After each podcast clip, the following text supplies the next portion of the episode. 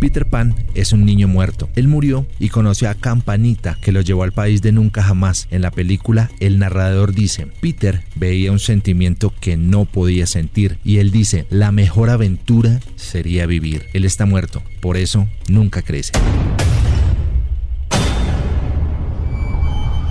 Marcelo Pasegini, el niño asesino, con tan solo 13 años de edad, mató a su familia con el arma de servicio de su madre. Una vez terminado su acto, se vistió y fue a la escuela, como si nada hubiera pasado. Terminando sus clases, regresó a casa con los cadáveres de su familia. Tal vez el remordimiento de ver su crimen fue lo que hizo que tomara el arma y se disparara dejando su cuerpo como uno más en aquella grotesca escena.